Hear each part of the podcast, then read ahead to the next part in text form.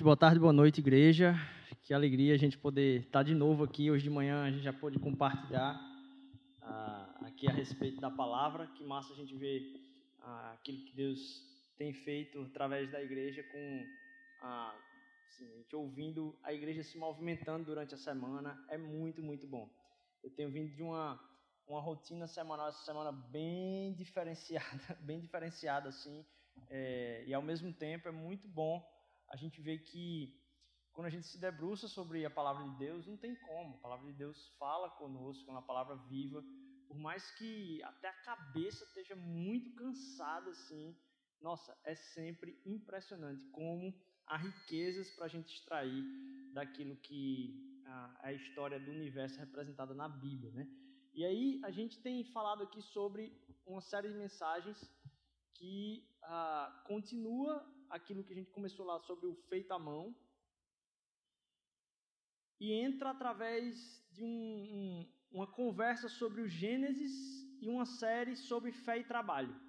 E aí a gente já viu aqui nessa série sobre o Gênesis, é, desde o início lá, onde a gente tratou trabalho e criação, Gênesis 1, um, quer dizer, na verdade, Gênesis 3, a gente já viu sobre ah, como aquilo que é o desejo do homem representado na queda acaba dando em Babel, em Gênesis 11. A gente já viu sobre como a promessa de Deus, no meio de desafios muito difíceis da humanidade, inclui a provisão dele, porque ele é um Deus de provisão. Quando a gente estava estudando lá a, a história de Abraão, e semana passada a gente viu através da história da família de Noé é, como o trabalho ele é meio de graça.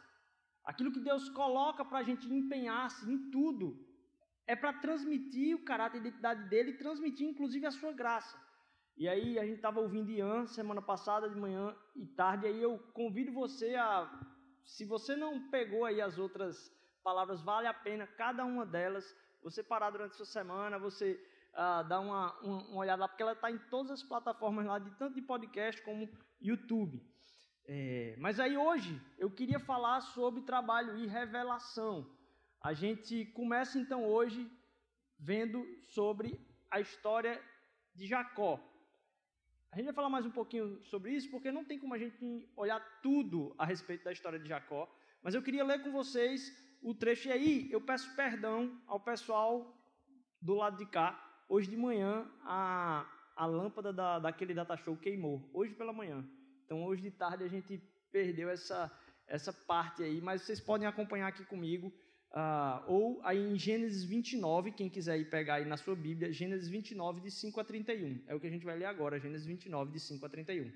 Vamos lá. Vocês conhecem Labão, neto de Naor? Diz lá em Gênesis 29, versículo 5. Perguntou-lhe Jacó. Eles responderam: Sim, nós conhecemos. Pausa. Aqui a gente tem a Jacó chegando numa região onde ele ia encontrar um familiar pelo nome de Labão, parente de sua mãe. Na história, Jacó tinha acabado de sair fugido, capítulos anteriores, de uma coisa que ele tinha feito muito errada, que foi usurpar o direito de primogenitura do seu irmão Isaú. Jacó então está fugindo aqui, chega num ponto onde tem um pessoal ajuntado e ele pergunta: Vocês conhecem Labão? Eles dizem sim, conhecemos. Então Jacó perguntou: Ele vai bem? Sim, vai bem. Disseram eles. E ali vem sua filha Raquel com as ovelhas. Disse ele: Olha, o sol ainda vai alto e não é hora de recolher os rebanhos. Deem de beber as ovelhas e levem-nas levem de volta ao pasto. Mas eles responderam: Não podemos, enquanto os rebanhos não se agruparem e a pedra não for removida da boca do poço. Só então daremos de beber as ovelhas. Próximo. Deixa eu ver se ele vai aqui. Pronto. É, é. Ele ainda estava conversando quando chegou Raquel com as ovelhas de seu pai, pois ela era pastora. Quando Jacó viu Raquel, filha de Labão, irmão de sua mãe, e as ovelhas de Labão, aproximou-se, removeu a pedra da boca do poço, deu de beber as ovelhas de seu tio Labão. Depois Jacó beijou Raquel e começou a chorar bem alto. Então contou para Raquel que era parente do pai dela e filho de Rebeca. E ela foi correndo contar tudo a seu pai. Pausa novamente. Perceba que é um cara que está fugido, assim, prometido de morte. seu irmão ia atrás dele. E o, o, ali naquela confusão toda, seus pais diziam: Olha, se eu fosse você, eu fugia para perto de onde seu tio Labão mora. Talvez lá você consiga alguma coisa.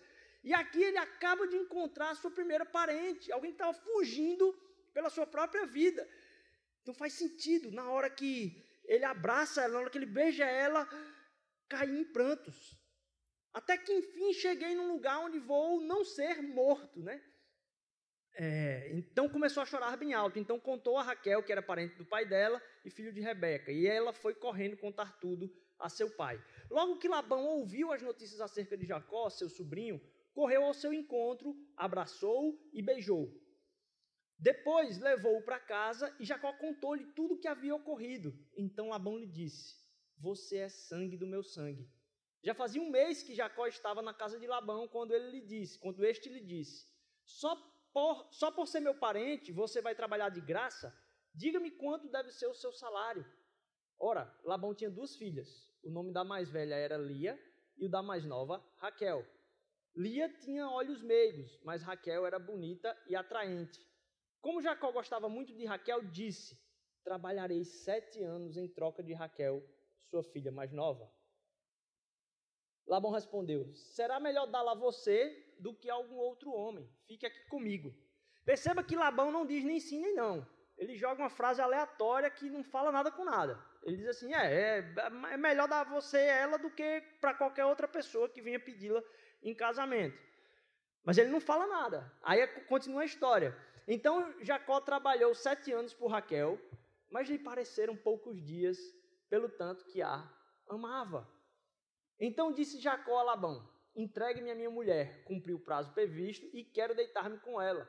Então Labão reuniu todo o povo daquele lugar e deu uma festa. Mas quando a noite chegou, deu sua filha Lia a Jacó. E Jacó deitou-se com ela. Labão também entregou sua serva Zilpa, a sua filha, para que ficasse a serviço dela. Quando chegou de manhã, lá estava Lia.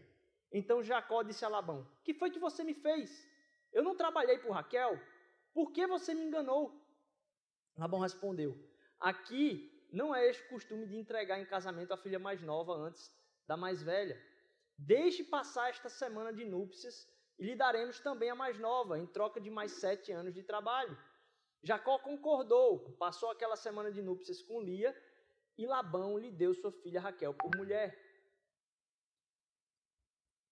Labão deu Raquel, a Raquel sua serva Bila para que ficasse a serviço dela. Jacó deitou-se também com Raquel, que era sua preferida, e trabalhou para Labão outros sete anos. Quando o Senhor viu que Lia era desprezada, concedeu-lhe filhos, porém Raquel era estéril.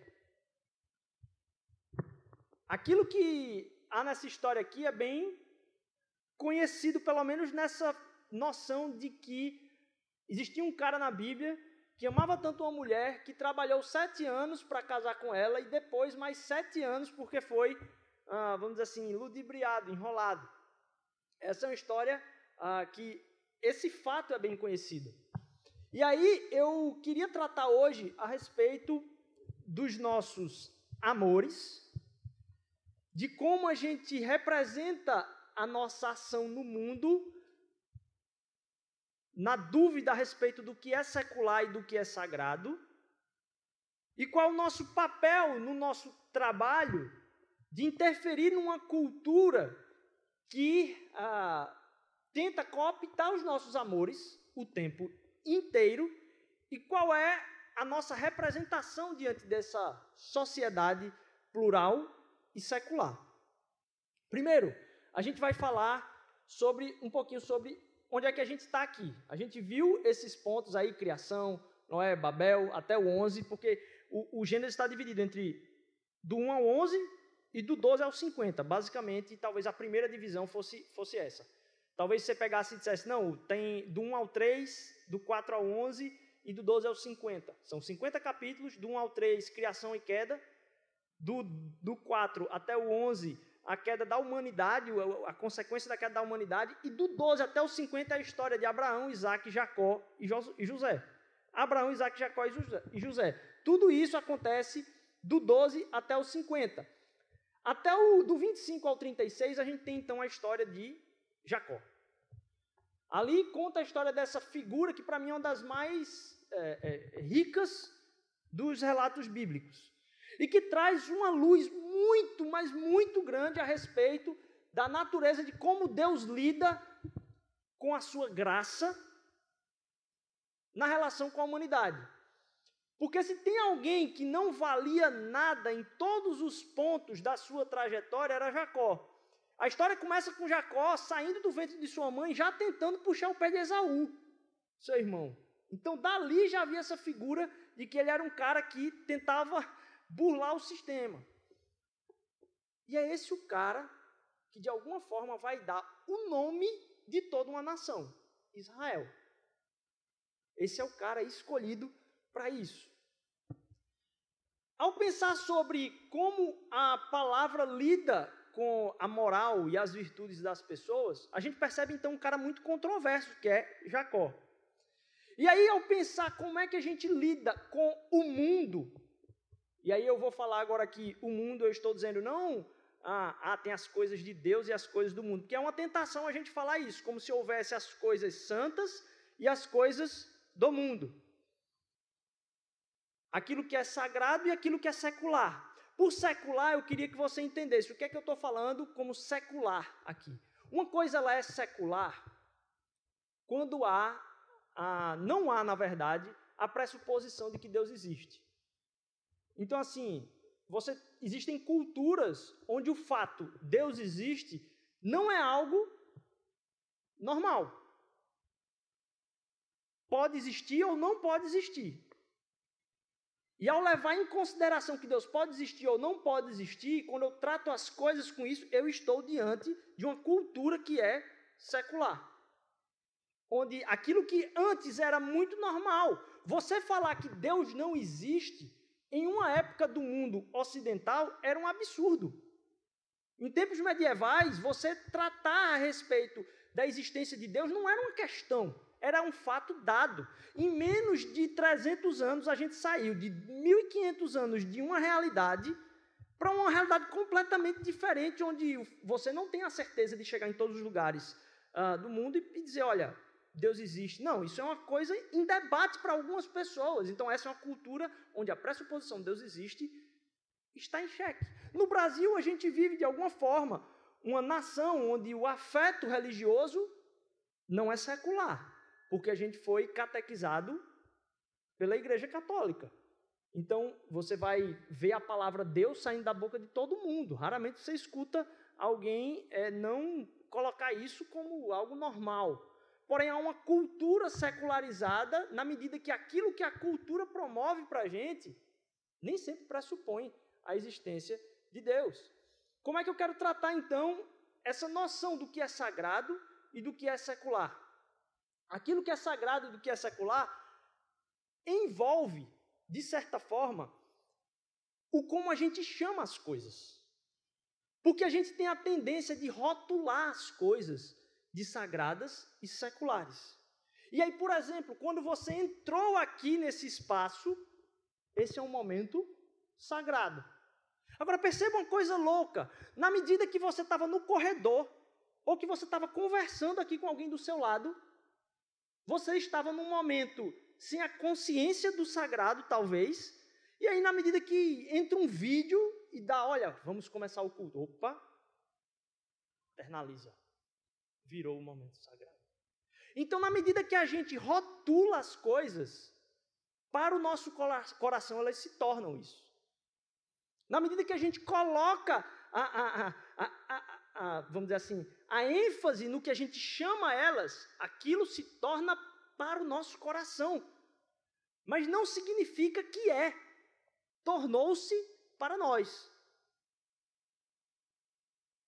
Mas esse momento não é sagrado após uma contagem regressiva que começou o culto, porque a gente o chamou dessa forma. E aí a gente faz isso com tudo na vida.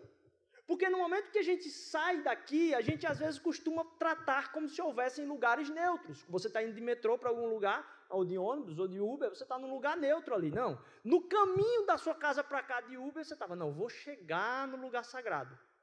Então aquele lugar não necessariamente é aquilo, é um lugar neutro. Ali Mas perceba que isso é simplesmente rotulação para a Bíblia. Não existe sagrado ou secular. Na verdade, tudo é santo.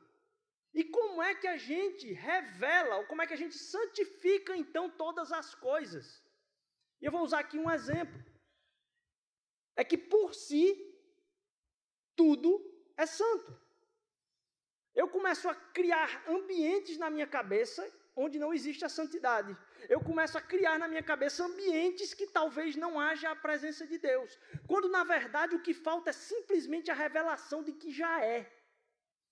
Um exemplo. Talvez funcionasse para a gente fosse pensar num baile funk. Talvez muita gente ia pensar, poxa, um baile, mas Rodrigo, um baile funk? Esse baile funk é santo ou é secular? Deixa eu fazer uma pergunta. Se Jesus tivesse vindo nessa época, você acha que ele diria o quê? Baile funk? Nem a pau, estou fora. Agora perceba. O baile funk é um espaço, um ambiente sagrado ou secular. Para Jesus não importa, porque ele não está rotulando a situação. Não é algo que você coloca depois para saber se é ou se não é. Ele está acontecendo e eu de fora vou analisar para ver se é ou se não é. Não, há a consciência de que a criação foi feita para o bem e de que o homem, a humanidade, foi criada à imagem e semelhança de Deus. Então, qual é o meu papel? É revelar a santidade de todas as coisas e revelar que a criação é boa, é para a bênção da humanidade e que o homem, a humanidade, foi criada para a imagem e semelhança do Pai. Então, se eu chego num lugar onde a, a, imagem e semelhança de Deus está sendo humilhada, deformada, diminuída, difamada, o meu papel não é olhar para aquilo e dizer é certo ou errado. O que, é que vai mudar se você disser é certo ou errado? O que falta no mundo são filhos de Deus que venham a revelar a realidade que já é. Onde você encontre com uma pessoa e diga: você vale mais. Você é mais do que isso. Então a verdade revelada naquilo que já é é muito mais importante do que a rotulação do que eu digo, acho que é secular ou que eu acho que é sagrado. Então eu estava citando hoje pela manhã uma roda de fofoca. Uma roda de fofoca é, é, é secular ou é sagrado? Importa, as pessoas são santas, o momento todo tem que ser santo. Então, no momento onde eu entro numa roda de fofoca, uma estratégia pode ser eu contar um podre meu. Porque o que é uma roda de fofoca se não uma celebração de que nós não somos tão ruins quanto aquela pessoa? Então eu conto um podre meu e diz, rapaz, eu já fiz pior. Aí você, puf, solta o seu. E ali você está revelando o quê? O que já é. Que nenhum de nós merece nada mais, nem nada menos. E nenhum de nós pode julgar o outro a mais ou a menos. Porque o nosso papel é redentivo, de tornar todas as coisas, não torná-las como se a gente estivesse transformando-as em santas, mas revelá-las que elas já são. Então, em ambientes que estão tocando músicas que você acha que, é, que você discorda, um papel pode ser você sair daquele ambiente. Ok, é, é válido isso.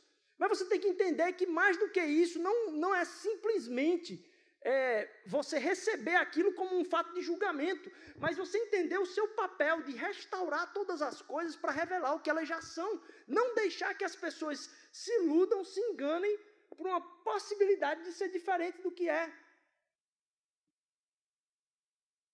De que Deus as ama, de que elas não estão sozinhas, de que elas não precisam de prazeres fracos. Como o Lewis fala, são crianças que estão achando fantástico uma brincadeira na lama, enquanto o que Deus tem para elas é algo muito maior. Revelar aquilo que já é. A gente precisa santificar tudo, tornar sagrado, não no sentido de transformar simplesmente. Mas onde se percebe injustiça, a gente não pode revelar juízo, a gente tem que revelar é a identidade daquilo que já é. E aqui a gente tem uma história, uma história que fala sobre ah, os desejos que, que, que promovem, que nos guiam no nosso coração.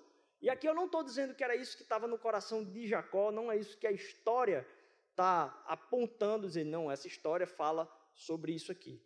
Não é isso, mas ela tem uma semelhança muito grande com a nossa vida e os nossos amores. Aqui você tem a história de um cara que trabalha sete anos para conquistar aquilo que ele mais deseja.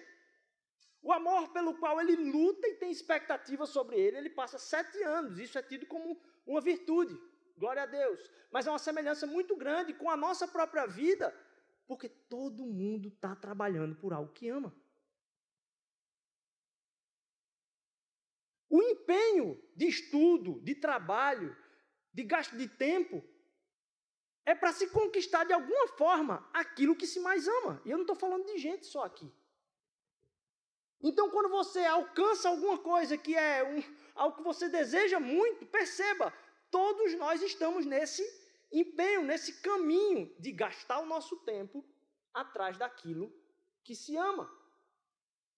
E a semelhança aqui nesse caso, ela não é, eu vou usar uma palavra teológica aqui, exegética. Ela não é o que o texto está dizendo.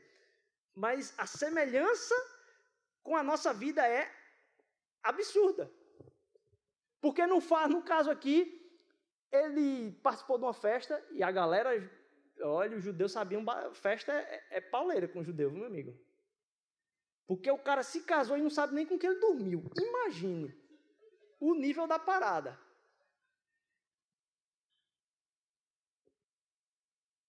Acontece que ele achou que tinha dormido com Raquel, mas acordou com Lia. E há uma semelhança irônica com a nossa vida e aquilo pelo qual a gente corre atrás, que é por aquilo que normalmente nosso coração corre atrás de desejo. Quando a gente alcança, é como se a gente tivesse dormido com Raquel, mas no outro dia a gente sempre acorda com Lia.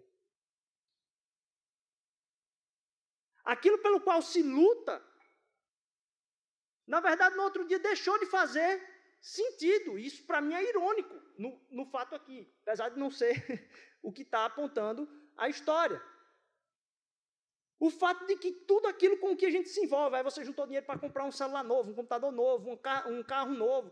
No dia seguinte, meu amigo, as agonias já mudam, os problemas já mudam. E aquilo que antes era sete anos de trabalho de louvor para você, você tem mais sete anos pela frente de uma outra coisa completamente diferente. Isso porque os nossos corações estão em busca de algo que vem da queda.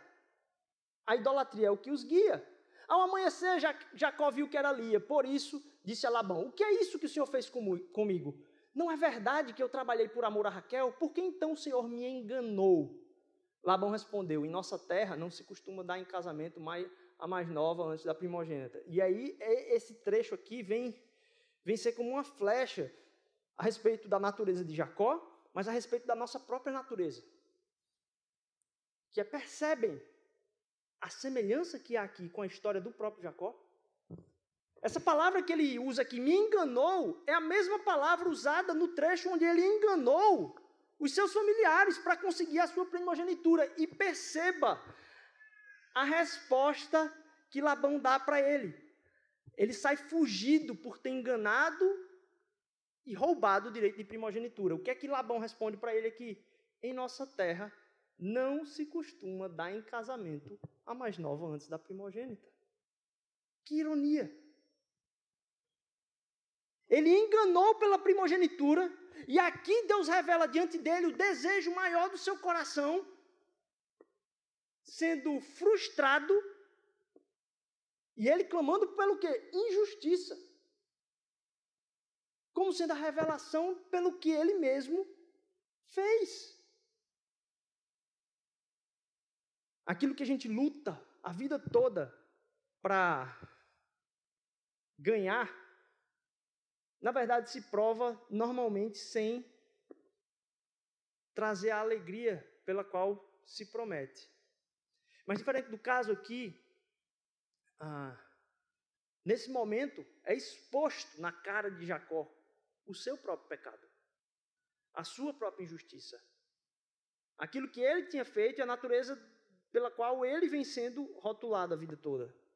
É, isso vem falar sobre uma, não só essa revelação do pecado, mas como os nossos amores se repetem desse jeito e são completamente desordenados naquilo que a gente persegue. E mais um fato diante disso. é que há uma diferença muito grande que aponta para o Evangelho na relação com essas duas mulheres e a vida de Jacó.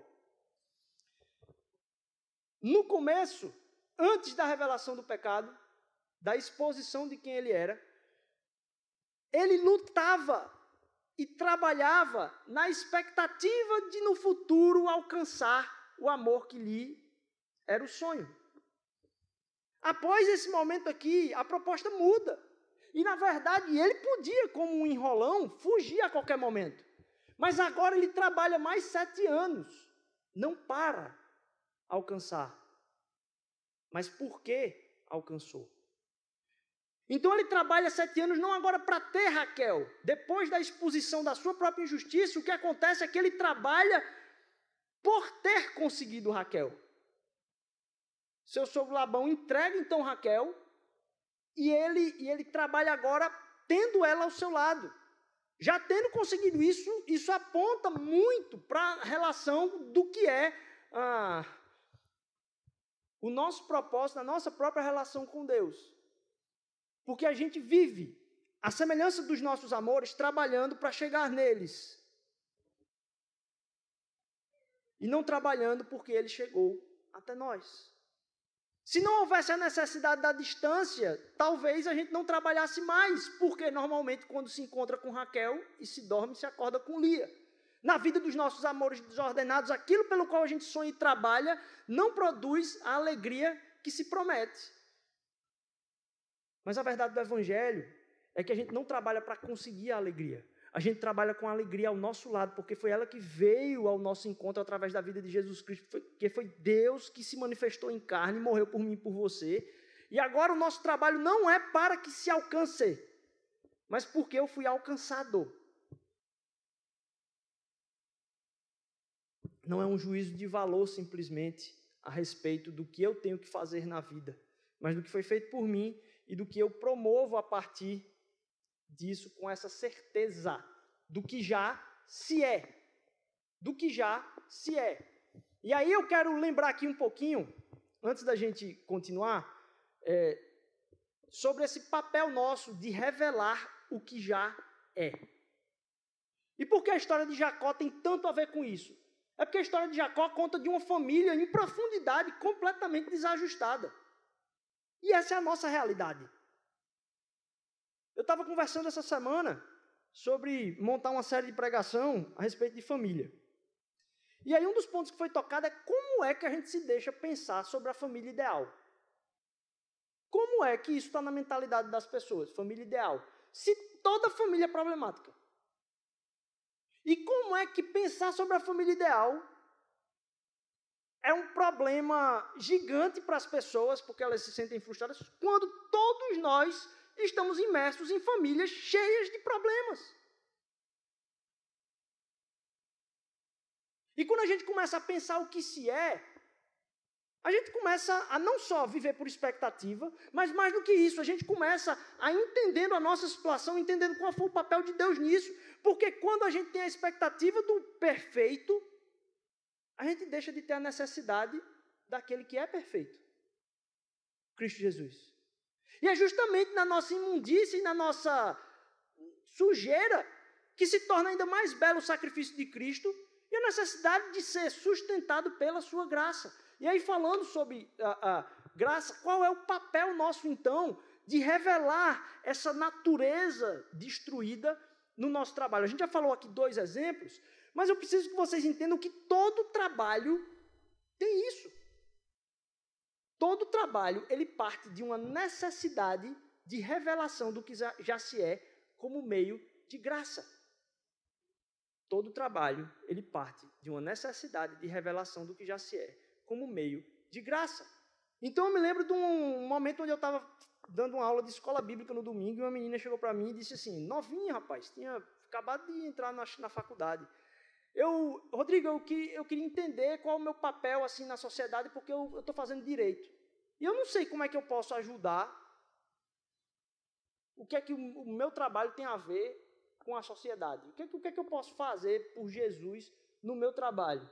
Porque onde eu vejo é porque advogado só quer ganhar dinheiro. Os advogados, tudo que estão ao meu redor, só estão tramando para ganhar mais dinheiro. O que é que eu faço? Eu disse, rapaz, vamos pensar agora a partir do que é a necessidade do trabalho, porque todo trabalho surge de uma necessidade. Todo trabalho surge de uma necessidade. Qual é a necessidade de haver o direito? Promover justiça e igualdade numa sociedade. Então você parte da necessidade para trabalhar o meio de graça. Então, como é que você pode promover graça e fazer isso acontecer? Todo o trabalho de vocês também é isso. E aí você vai pensar, não, Rodrigo, nem sempre é assim. E eu estava me lembrando do agiota. Qual é a necessidade que envolve o trabalho de um agiota? Hum? Socorrer. Ok. Depois o cara vai precisar de socorro, né, se não pagar, mas, mas tudo bem. É, mas a necessidade que há por trás é que existe um certo montante que se tem como distribuir para que em tempos diferentes as pessoas avancem por caminhos diferentes, porque o agiota é só um banqueiro ilegal. Mas há a necessidade de distribuição de renda de uma forma que seja, a, a, vamos dizer assim, complementada, não se precisando doar tudo. Então, mesmo que eu não precise doar tudo, eu tenho como ajudar. Essa é a. Porque sempre começa com um empréstimo familiar, né? Então, assim, o, a necessidade é de ajuda por um tempo. E aqui eu não estou, lógico, fundamentando o trabalho da Jota, pelo amor de Deus, minha gente. Eu estou falando qual é a necessidade que está por trás do negócio e agora como eu pratico uma profissão trabalhando meio de graça para ajudar aquela graça a chegar. Estava falando hoje de manhã aqui, quem estava sentado aqui era Bia e Matheus. E a gente tem mais gente que trabalha com isso. Aqui agora tem Lu, Lucas, que está aqui, é, que trabalha com fotografia. E Matheus e Bia trabalham com fotografia especificamente de casamento. Sei que Lucas também trabalha. Mas o, o que é o meio de graça por um qual um fotógrafo de casamento trabalha? Registrar aqueles momentos ali para aquelas pessoas pode ser simplesmente um contrato. Mas qual é a necessidade? O registro para a celebração da história. Então, o meio de graça é promover lembranças de alguma forma que vão ajudar as pessoas a celebrarem e agradecerem por pontos da sua vida. Inclusive, talvez podendo aqueles pontos é, servirem de altar de glorificação a Deus em momentos onde a pessoa não vai conseguir lembrar disso, pelo sentimento. E aí a gente olha para uma foto e diz: Nossa, como isso é verdade. A necessidade abre as portas para o meio de graça. Então tem como a gente pensar isso, mesmo que eu não esteja trabalhando num local que fosse, poxa, eu sempre quis fazer isso. Eu trabalhava como caixa da caixa. Ó, oh, sempre quis ser caixa da caixa. Você não vai encontrar pessoas, raramente você encontra. Eu já encontrei alguns. Mas qual era o meu papel naquele momento? Eu ficava imaginando no balcão uma família que saiu lá dos interiorzão lá de escada, pegou três, quatro, cinco ônibus para chegar ali, para talvez resolver um problema do qual eles estão sem dormir por três, quatro dias. Eu botar isso na minha cabeça. Eu disse: meu papel, ela vai chegar aqui, subir nas escadas desse, dessa agência, morrendo de medo do que eu vou falar, do que eu vou botar de empecilho, do que eu não sei o quê. O meu papel é ajudar ela a fazer com que essa instituição que serve ela para desenlinhar as barreiras econômicas de acesso ao básico, que ela consiga isso com a maior leveza possível. Esse é o, esse é o objetivo, ser um parceiro do que é o Estado e a pessoa, na sua necessidade financeira, de ter essa. Então, eu vou cumprir como meio de graça isso. Então, a gente entender que a revelação do que já se é é mais importante do como as coisas estão funcionando. E a gente pensar que já é verdade Cristo Jesus conquistou todas as coisas, não tem mais espaço nenhum sobre o qual ele não diga: Isso aqui é meu, isso aqui funciona sobre as ordens do reino, só não está revelado ainda. Porque o pecado encobre, mas o pecado não é poderoso para fazer deixar de funcionar. Ele funciona pelas regras do reino. Faltam os filhos de Deus revelarem o que já se é. Porque quando a gente não revela o que já se é, essa confusão que é o nosso coração, consegue estragar tudo. Vamos olhar um pouquinho para Raquel. Quem era, é, quem era Raquel? Raquel era a escolhida. Raquel era agraciada de beleza. Raquel foi aquela que foi lutado por ela vários anos. Raquel era aquela que talvez era enxergada como a que tinha virtudes na família. E na verdade, quando é, é tratado sobre Lia, ele fala assim: Lia tinha os olhos meigos, tenros, vamos dizer assim. Ninguém sabe, os comentaristas debatem muito sobre, sobre o que isso significava. Se Lia, a única coisa que prestava em Lia era os olhos, essa é uma das hipóteses. É, a outra hipótese é de que Lia tinha olho de peixe morto, então assim, era um olho meio, meio na verdade, um olho, né, não tem nem vida naquela pessoa. Essa era uma outra hipótese. Ou talvez até mesmo alguma coisa que, é, é, vamos dizer assim, fosse talvez de, de, de, de feiura pesada mesmo, vamos dizer assim. Mas o fato é que a agraciada era Raquel. E aí, quando se consegue o que quer, logo no capítulo seguinte, no, no, não, capítulo seguinte é Raquel. No capítulo anterior diz o seguinte: quando o Senhor viu que lhe era desprezada, olha, lhe ainda era desprezada, concedeu-lhe filhos. Raquel, porém, era estéreo. Quando Raquel viu que não dava filhos a Jacó, teve o quê? Inveja da sua irmã. Por isso disse a Jacó: Dê-me filhos ou morrerei. Minha vida não presta. Percebem essa noção dos amores que nunca nos saciam, que nunca nos completam, porque a gente não tem uma revelação da gratidão do que já se é, mas a gente está sempre perseguindo um amor que está à frente. E na tentativa de servir a Deus, a gente acha que a gente está servindo Ele, tentando conseguir uma coisa para Ele que Ele não tem ainda. Morte e ressurreição de Cristo Jesus já conquistou todas as coisas, está consumado, nem a morte poderá vencê-lo. Então, quando a gente vai para a missão no mundo, para o trabalho no mundo, revelar esses meios de graça, a gente não vai para ter um trabalhão de transformar as coisas, a gente vai para revelar aquilo que já é a realidade eterna.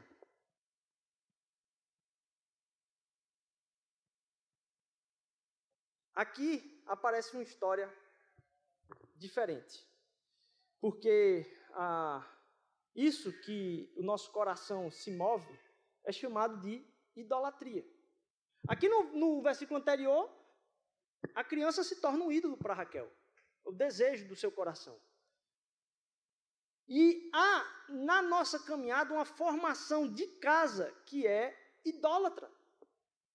As necessidades do nosso coração são nutridas no caminho de desejar algo que não se tem o tempo todo.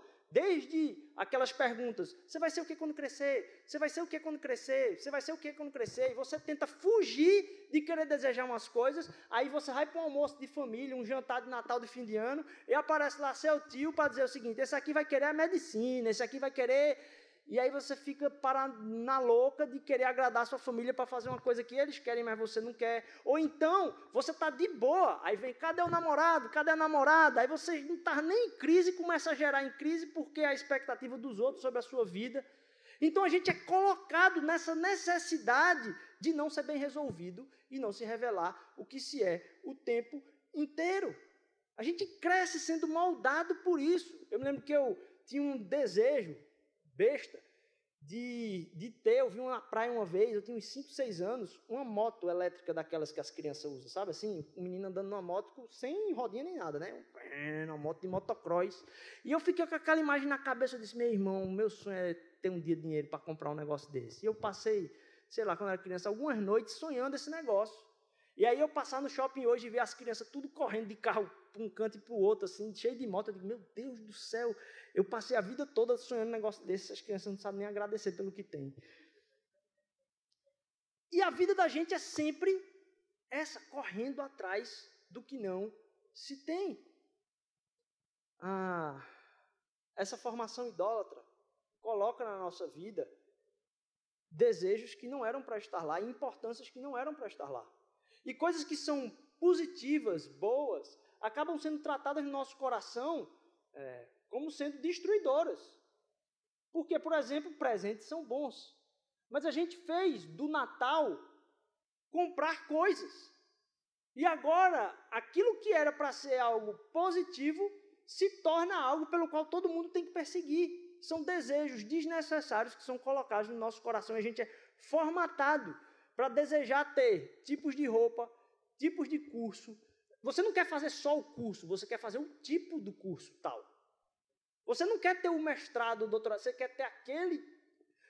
E aí, as coisas que são propostas pregadas para nós nos colocam em uma realidade de ser cooptados por essas idolatrias que estão formando a nossa sociedade. Essas são, como vai dizer talvez um, um, um, um grande teólogo, as águas nas quais a gente nada. Durante a semana, nessas águas que a gente nada. E para um peixe entender que, que, que entender qual é a água que ele nada é muito difícil. Você tivesse que fazer uma pergunta quando tudo aquilo que a pessoa sempre conviveu é aquilo, é muito difícil a gente entender o quanto que a sociedade consumista envolve o nosso coração. Por quê? Porque eu sou consumista e eu vivo numa sociedade consumista e eu estou também no meio desse negócio. É como um peixe conseguir discernir com a água que ele nada. A gente está envolto por essa formação idólatra. E é muito louco uma, um, um, algo que acontece logo em seguida aí de, em Gênesis, porque depois de haver casado com Raquel, Jacó assim, chega para Labão e diz: Ó, oh, então, eu já trabalhei para caramba aqui. Eu preciso voltar para minha terra. Na verdade, Deus fala com ele para ele voltar. Ele diz: Eu preciso voltar para minha terra. Labão diz: Não, por favor, não faça isso. Não fique longe da minha família. E aí ele vai morar três dias de Labão e faz um acordo com Labão. Labão diz: oh, Eu dou para você o que você quiser. E aí Jacó se transforma no primeiro. É, tem uma palavra que em português seria criador, mas tem uma palavra específica em inglês que é, a gente usa aqui também que é breeder ou que faz breeding. Quem faz breeding é quem vai ajustando os cruzamentos das raças para promover uma raça mais desenvolvida, de cavalo, de cachorro, de gato, de sei lá o quê. E a proposta que Labão fez para Jacó foi: então, tem umas vacas, tem uns bichos que vão sair é, é, cheio de pintinha e listrado. Os que nascerem assim, você fica com eles, aí você, eu dou alguma coisinha para você. Jacó desenvolveu uma técnica, porque esse era o gene recessivo, e o gene recessivo só promove 25% de probabilidade de acontecer. Jacó desenvolveu a técnica lá para conseguir fazer o cruzamento de forma que a maior parte das produções era pintadinha ou cheia de lista. Aí ele foi crescendo o rebanho, crescendo o rebanho, crescendo o rebanho, crescendo o rebanho. Quando estava num momento exato lá X, ele pegou aí, deu lavra, saiu, foi embora. Labão descobre e vai atrás de Jacó. Quando Labão chega, três dias depois em Jacó, e aí percebam, quando ele sai com o clã dele, naquela época, só um detalhe, é que quando se chama de família, não é só pai, mãe, filho e filha, não. É a penca de gente que mora ao redor. É tipo assim, primo, sobrinho, papagaio, cachorro. E aí você imagina aí umas 40, 50, 100, todo mundo que mora ali perto, naquela, ao redor daquela fazenda ali. Foi todo mundo nesse bando. Então, quando Labão vai atrás de Jacó, não é Labão sozinho, não. É Labão com um exército atrás para encontrar com aquele bando de gente que saiu daquela terra. Labão disse: Você não deixou nem eu me despedir da minha neta, rapaz. Como é que você foge assim e tal? E aí Deus se revela a Labão para que ele não fira a Jacó. Ou seja, Labão estava doido para matar Jacó. Deus se revela a ele que ele não fira. Mas ele questiona ele ali e diz: Por que é que você levou minhas filhas, levou minhas netas e tal? E porque você é um enganador, você é um, um ladrão. Porque ainda por cima você roubou os ídolos da casa. Aí Jacó disse: Eu não roubei de casa de ninguém, não. E Labão, tentando fazer com que aquilo fosse confessado, ele disse: Pois se você encontrar os ídolos da casa, quem pegou vai morrer. Eu mato. Se você encontrar, eu mato aqui. Não tem. Capítulo 31. Enquanto Labão tinha saído para tosquear suas ovelhas, Raquel roubou dos seus pais o ídolo, os ídolos da casa.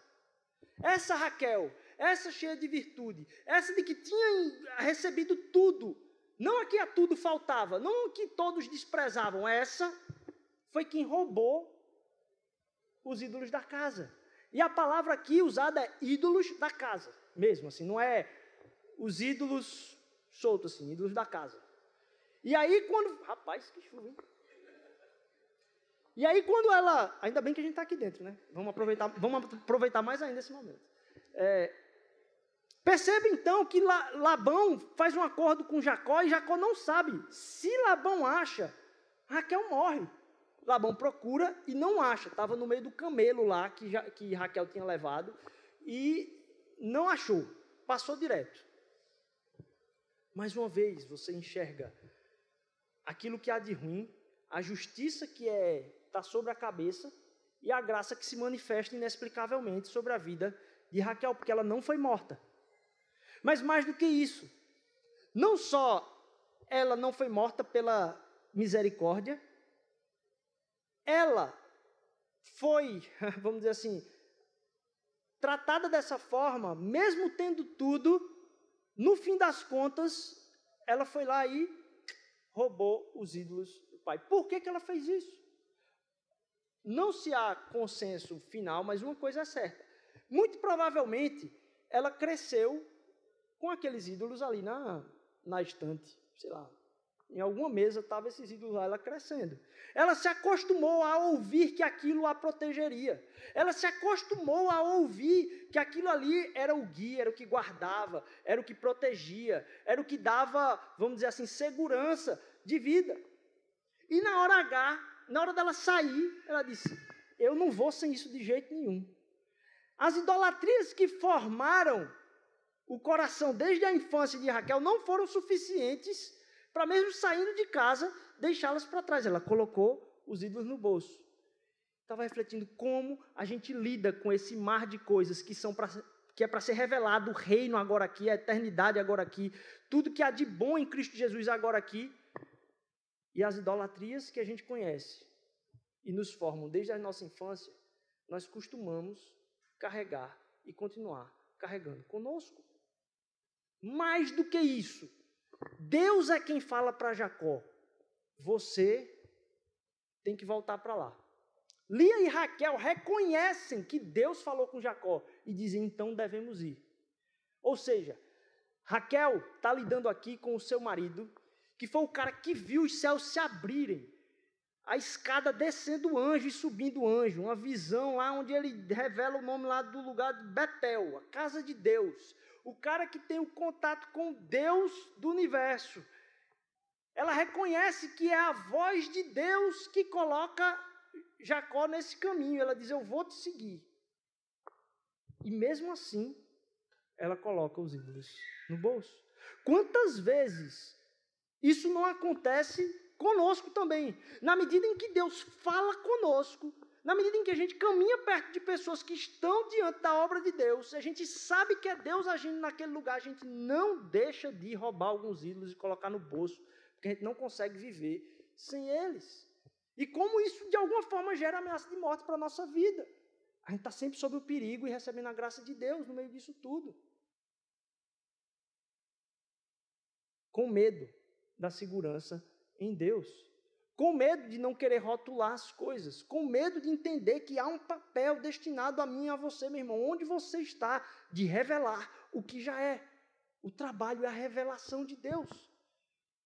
E o que mais revela a, a natureza de quem Deus é, é uma igreja que se proponha a viver em carne a missão de revelar as coisas como elas são. E me fez lembrar de um, Agora de estar lembrando de um texto que está lá em Isaías 53, 2. Porque se a gente está falando aqui de graças que são dadas, bênçãos recebidas e coisas que não são reconhecidas, corações desviados, de pessoas que receberam por si a beleza e eram tratadas como a realeza ali, de pessoas que não tinham nada e eram desprezadas. Lá em Isaías 53, versículos 1 e 2, vai dizer: Quem creu na nossa mensagem e quem foi revelado o braço do Senhor? Ele cresceu diante dele como um broto tenro e como uma raiz saída de uma terra seca. Ele não tinha qualquer beleza ou majestade que nos atraísse. Nada em sua aparência para que o desejássemos. Se teve aquele que foi completamente desfigurado em sua aparência, em sua beleza.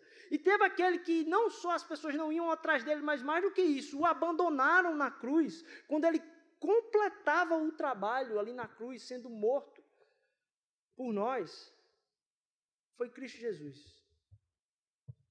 E ali em Cristo Jesus, a gente tem não só a revelação de o que todas as coisas são, porque agora a gente opera não no poder da morte de Cristo Jesus, mas a gente opera no poder da ressurreição de Cristo Jesus, que não tem nada que faça. Não há poder no mundo que seja superior à revelação da ressurreição de Cristo Jesus sobre as coisas que já são. E a gente pode falar com as pessoas, pregando santidade para elas, sem necessariamente fazer juízo delas, sem necessariamente rotular as coisas, mas revelando o que já se é, o que eu já sou em Cristo Jesus e o que ela é. Porque na cruz de Cristo Jesus ali, eu encontro naquele cara que foi completamente estraçalhado ali na cruz, eu encontro a minha beleza diante de Deus. Porque ele foi rejeitado, eu tenho acesso a ser reconhecido por Deus nessa busca de um amor profundo com a história da humanidade.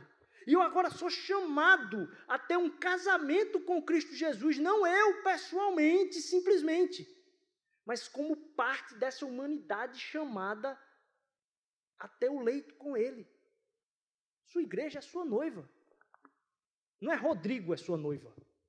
É a humanidade que foi reconquistada agora para um chamado de missão de revelar as coisas como são.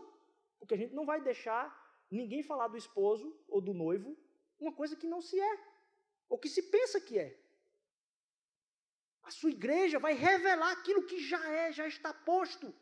E mais do que isso, para a gente finalizar aqui, a história de Cristo Jesus não só entrega a minha beleza para Deus, porque não é a minha beleza, é a beleza dele que Deus enxerga quando vê o meu coração completamente. Mas é que diante de uma situação para revelar a realidade do que se é, eu posso, através de Cristo Jesus, revelar quem eu sou. Na medida que eu assumo o meu coração deturpado, o meu coração é, é, é, quando se vai falar de um, alguma coisa que acontece é, de ruim, sei lá, uma briga num casamento, eu posso falar da briga que eu tive essa semana e qual o problema. Porque Cristo Jesus tem sustentado. Eu posso falar dos meus erros, eu posso falar da. Porque o poder do Evangelho é que isso não é imputado sobre mim como justiça. E agora eu posso revelar a realidade não só de como as coisas são, mas eu posso revelar quem eu sou. E em revelando quem eu sou, eu posso revelar quem o outro é. Papel de a gente entregar essa graça por meio do trabalho, a manifestação é pela fé na ressurreição. É pela fé de uma realidade que a gente ainda não vive visivelmente plena aqui, mas que já está posta e acessível pelo poder do Espírito. Precisa ser revelada, mostrada. Você não precisa chegar perto de Deus.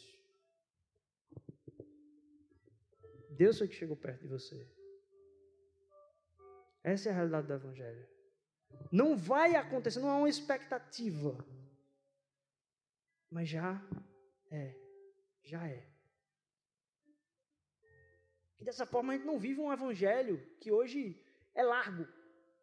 É largo, alcança muita gente, mas é raso. Porque não encontra transformação suficiente de pessoas que acreditam que essa realidade já é verdadeira. Promove pessoas que têm uma expectativa de alcançar um amor que não alcançaram ainda a gente está para transbordar o amor que já nos alcançou. Que Deus possa usar a vida de cada um aqui, que se hoje havia dúvida no seu coração a respeito do amor de Deus por você e da distância que você está de Deus, deixa eu dizer para você, a distância de você para Deus é zero. Não tem como se aumentar essa distância para Deus. Isso precisa ser revelado no seu coração. Como é que isso é revelado no seu coração? Toda vez que a gente revisita a história de Cristo Jesus. Para que haja consciência em você de entender que não há realidade neutra. O diabo está tentando fazer com que todas as coisas sejam cooptadas por ele. Então, estava falando de manhã que não tem ambiente que é neutro. A família está sendo deturpada, as suas relações familiares, está se dando o esporte no geral. O meio esportivo é algo para celebração, mas que virou uma indústria completa de cooptação de pessoas para o entretenimento. E o entretenimento em si era para promover alegria em nós. E é o próprio entretenimento que tem destruído as nossas relações. Porque não há lugar neutro. Está em guerra. Mas a notícia boa é que a verdade precisa ser revelada. Já há vitória em Cristo Jesus. A eternidade do reino de Deus presente aqui, pelo poder do Espírito Santo de Deus. A gente quer ver isso acontecer na semana de cada um de nós. Vamos levantar, vamos orar, que a gente celebre a Deus a realidade que já é. A gente pode desfrutar dela hoje e a gente precisa revelá-la hoje a outras pessoas.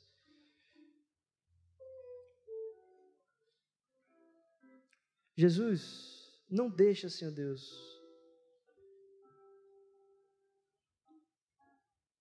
que a gente saia querendo caminhar contigo, Pai, carregando ídolos no bolso, Pai, ídolos da nossa casa.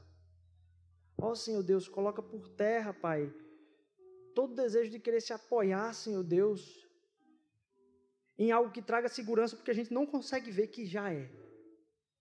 Senhor Jesus, nos ajuda a enfrentar essa semana, um encontro com tudo que a gente vai encontrar, Senhor Deus, na esperança de ver revelado aquilo que já é, Senhor Jesus. Nos faz mostrar para as pessoas que Tu és o Pai delas, Senhor Deus. Nos faz mostrar para as pessoas, Senhor Deus, que nós não precisamos provar nossa imagem para ninguém, Senhor Deus, mas que a nossa imagem foi redimida pelo Senhor. Que o nosso coração está diante do Senhor, sendo convidado, Senhor Deus, a sermos um holofote para essa história de redenção, Jesus, a participarmos disso como igreja, Senhor Deus. Que a nova humanidade que é em nós, Senhor Jesus, possa glorificar o Teu nome, Senhor Deus, que as pessoas possam ver nos nossos olhos, Pai, a alegria de não ser condenado, mesmo merecendo. É o que eu te peço, Senhor Deus, nos ajuda a promover restauração por onde quer que vamos essa semana. Em nome de Jesus, amém. amém.